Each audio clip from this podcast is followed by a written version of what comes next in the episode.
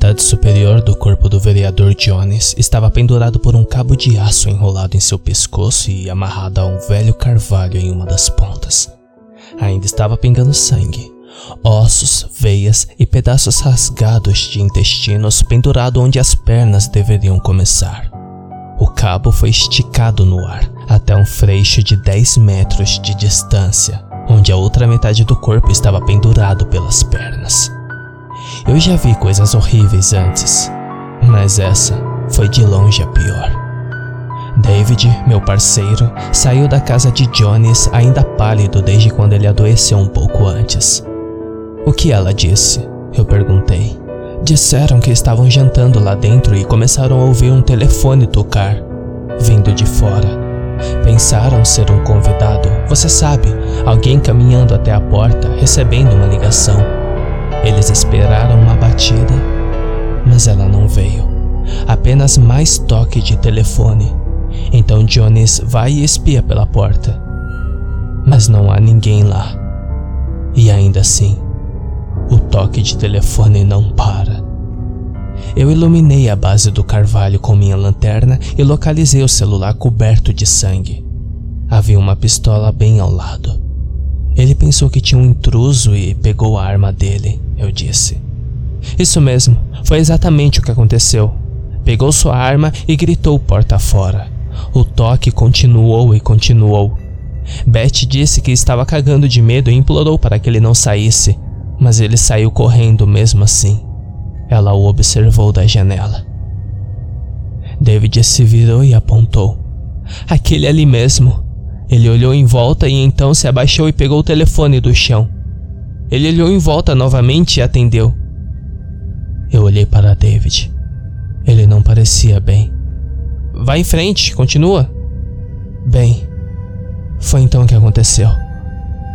Ele meio que se despedaçou e então subiu nas árvores. David olhou para a metade do corpo superior novamente. Ele realmente não deveria ter feito isso. Eu esperei para que ele terminasse de vomitar. Isso não faz sentido, eu disse. Isso é tudo o que ela viu? Ela não viu mais ninguém aqui? Não, disse David enxugando o queixo. Eu procurei na área com minha lanterna, iluminando a grama manchada de sangue e subindo o freixo. Havia algo saindo da lateral da árvore, com um pedaço de cabo solto pendurado para fora. Que merda é essa? Eu perguntei. David apertou os olhos e abriu a boca para responder. Foi então que veio outro telefonema no rádio sobre o segundo corpo. Foi o caso mais estranho que alguém na delegacia já tinha ouvido falar, muito menos visto em primeira mão. Dez corpos em vinte árvores. Todos assassinatos ocorrendo com uma hora de diferença. Cada um aconteceu da mesma maneira. O telefonema, a vítima atendendo, o corpo se dilacerando e pendurado entre duas árvores um instante depois. A única coisa que tínhamos eram os celulares, os dez aparelhos estranhos que se projetavam das árvores. Os telefones estavam todos queimados, assim como o número de quem ligou para todos eles. Era uma pista sem nenhuma informação. Havia um dispositivo que se descobriu após consultar vários especialistas que parecia ser um tensionador hidráulico com um design inteligente, não patenteado. Pelo que pudemos determinar, o tensor foi usado de alguma forma para esticar o cabo de aço muito rapidamente, embora ninguém conseguisse descobrir como ativá-lo. Inicialmente, minha teoria era que o telefone era apenas uma tática para atrair a vítima para fora, quando perguntei aos especialistas se era possível que o telefone tivesse de alguma forma acionado o dispositivo, eles concordaram que era possível. A julgar pelo sangue e pedaços de tecido embutido nos fios do cabo em um determinado local, foi determinado que o próprio cabo tinha sido usado de alguma forma para cortar o corpo da vítima. Todos os homens assassinados eram membros proeminentes da comunidade, em boa posição, homens de negócios, políticos, um pastor. Ainda não tínhamos nenhum suspeito. Depois de fazer toda a perícia e entrevistar exaustivamente todos que conheciam as vítimas, mesmo que remotamente, acabou sendo a maior parte da cidade. Por muito tempo, as entrevistas não nos levaram a nenhum lugar, mas conforme eu cavava mais fundo, fazendo mais perguntas investigativas, uma suspeita começou a crescer em mim. Minhas testemunhas não contaram toda a história. Eu não tinha dúvida de que eles estavam dizendo toda a verdade sobre o que viram na noite dos assassinatos, mas eles estavam escondendo alguma coisa. Foi quando eu estava tentando estabelecer uma conexão entre as vítimas. Claro, os cônjuges sempre diziam que todos se conheciam. Todo mundo conhece todo mundo aqui na cidade. Alguns deles jogavam poker juntos uma vez por mês, alguns deles jogavam golfe juntos ocasionalmente e etc. Mas não havia nenhuma conexão abrangente que eles pudessem pensar, e certamente nada que fizesse alguém querer matá-los. Mas não era uma conexão abrangente. E quanto mais eu falava com as testemunhas de primeira mão, assim como muitas pessoas da cidade, ficava claro para mim que todos sabiam o que era também.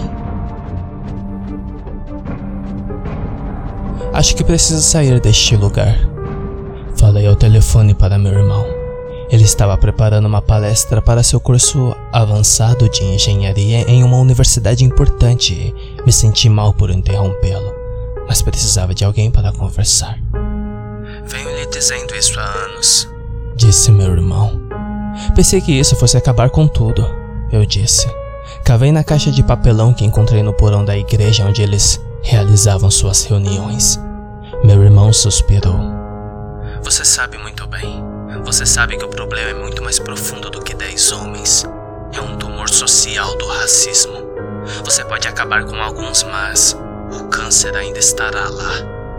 Tirei o capuz branco da caixa e segurei com nojo e joguei na lareira. Sim, eu acho que sempre soube disso. Ainda assim, me fez sentir bem, no entanto. Verdade, disse meu irmão. Pelo vovô. Pelo vovô, eu disse. Eu nem tinha nascido quando o lincharam apenas por ser negro, mas era uma injustiça que ardia no meu coração todos os dias da minha vida desde que descobri. Então, você vai se mudar? Você não acha que isso parece um pouco suspeito? Eu ri. Irmão, depois do seu show de mágica, esses caipiras ficaram coçando a cabeça por mil anos e ainda não terão a menor ideia de como aconteceu. Ou quem fez isso. Você sabe, talvez se eu tivesse o tom de pele da mamãe ao invés do papai, eu ficaria mais preocupado. Apenas prometa que você vai ser cuidadoso. claro, eu disse. E eu fui cuidadoso. Fui tão cuidadoso quanto quando pratiquei com aqueles manequins por cinco pacientes anos.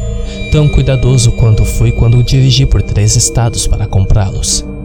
Tão cuidadoso quanto fui quando medi o comprimento do aço com o milímetro exato que meu irmão havia especificado. Os laços feitos nos locais exatos. O dispositivo de tensionamento ajustado para o PSI exato. E o telefone colocado exatamente no centro do círculo central. Comecei a achar que não era possível, até aquele dia em que finalmente acertei. Amarrei uma extremidade do cabo em uma árvore e diminuí a folga.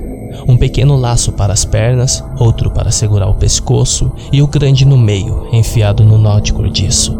Em seguida, passei outra extremidade do cabo solto pelo orifício que fiz na outra árvore e, finalmente, pelo orifício do tensor. Eu ouvi o clique suave do tensor, agora ativado pelo tom vindo do telefone. E então, aconteceu.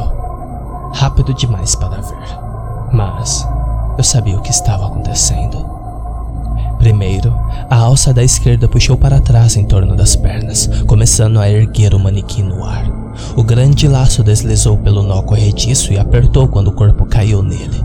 O laço se fechou ao redor do corpo com tanta força que os fios afiados o cortaram em dois. Em seguida, o outro pequeno laço prendeu o pescoço da metade superior do corpo, agora separada. Depois que o arame foi totalmente esticado, metade do manequim ficou suspenso no ar perto de uma árvore e a outra metade pendurada perto da outra. O primeiro sucesso veio depois de 10 anos de fracasso. Passei os dois anos seguintes aperfeiçoando o processo, até que fui capaz de acertar 10 em 10 tentativas, ajustando cada vez para distâncias diferentes entre as árvores e para corpos de tamanhos diferentes. Tive cuidado. certo? Eu estava carregando a última das caixas da minha mesa para meu carro quando David me alcançou no estacionamento. Ele estava sem fôlego. Espere, ele disse, ofegante. Então é isso? Não tem nada que eu possa te convencer a ficar? Não, eu disse. O novo trabalho começa na segunda-feira, eu tenho que pegar a estrada. Ah, bem, eu só quero que você saiba, foi uma honra servir você. Eu aprendi muito. Eu sorri. Você é um bom detetive, David. Algum dia você comandará este lugar. Espero que sim, disse David, rindo. Eu vou consertar as coisas dessa cidade imediatamente. Vai mesmo? Eu disse. Sim, este lugar está um pouco atrasado, se é que você me entende. Então, David me chamou pelo nome. Coloquei a caixa no capô do meu carro, meu coração batendo forte. Sim, você dá conta. Eu fiz uma pequena escavação, você sabe? Disse David. Você foi bastante cuidadoso. Surpreendentemente cuidadoso, mas não o suficiente. Você tem alguma evidência? Eu perguntei, o suor escorrendo na minha testa no frio do inverno. Algumas, disse David. O suficiente para acender uma fogueira. Ele piscou para mim. Você não vai contar a ninguém, vai? Não, disse David. Não posso dizer que aprovo seu método, mas também não posso dizer que tolero o grupo desses fanáticos racistas. Eu só preciso saber, no entanto, como diabos você fez isso, exatamente? Muita prática, eu disse. Prática em manequins, eu suponho. Isso mesmo, eu disse, enfiando a última caixa no porta-malas.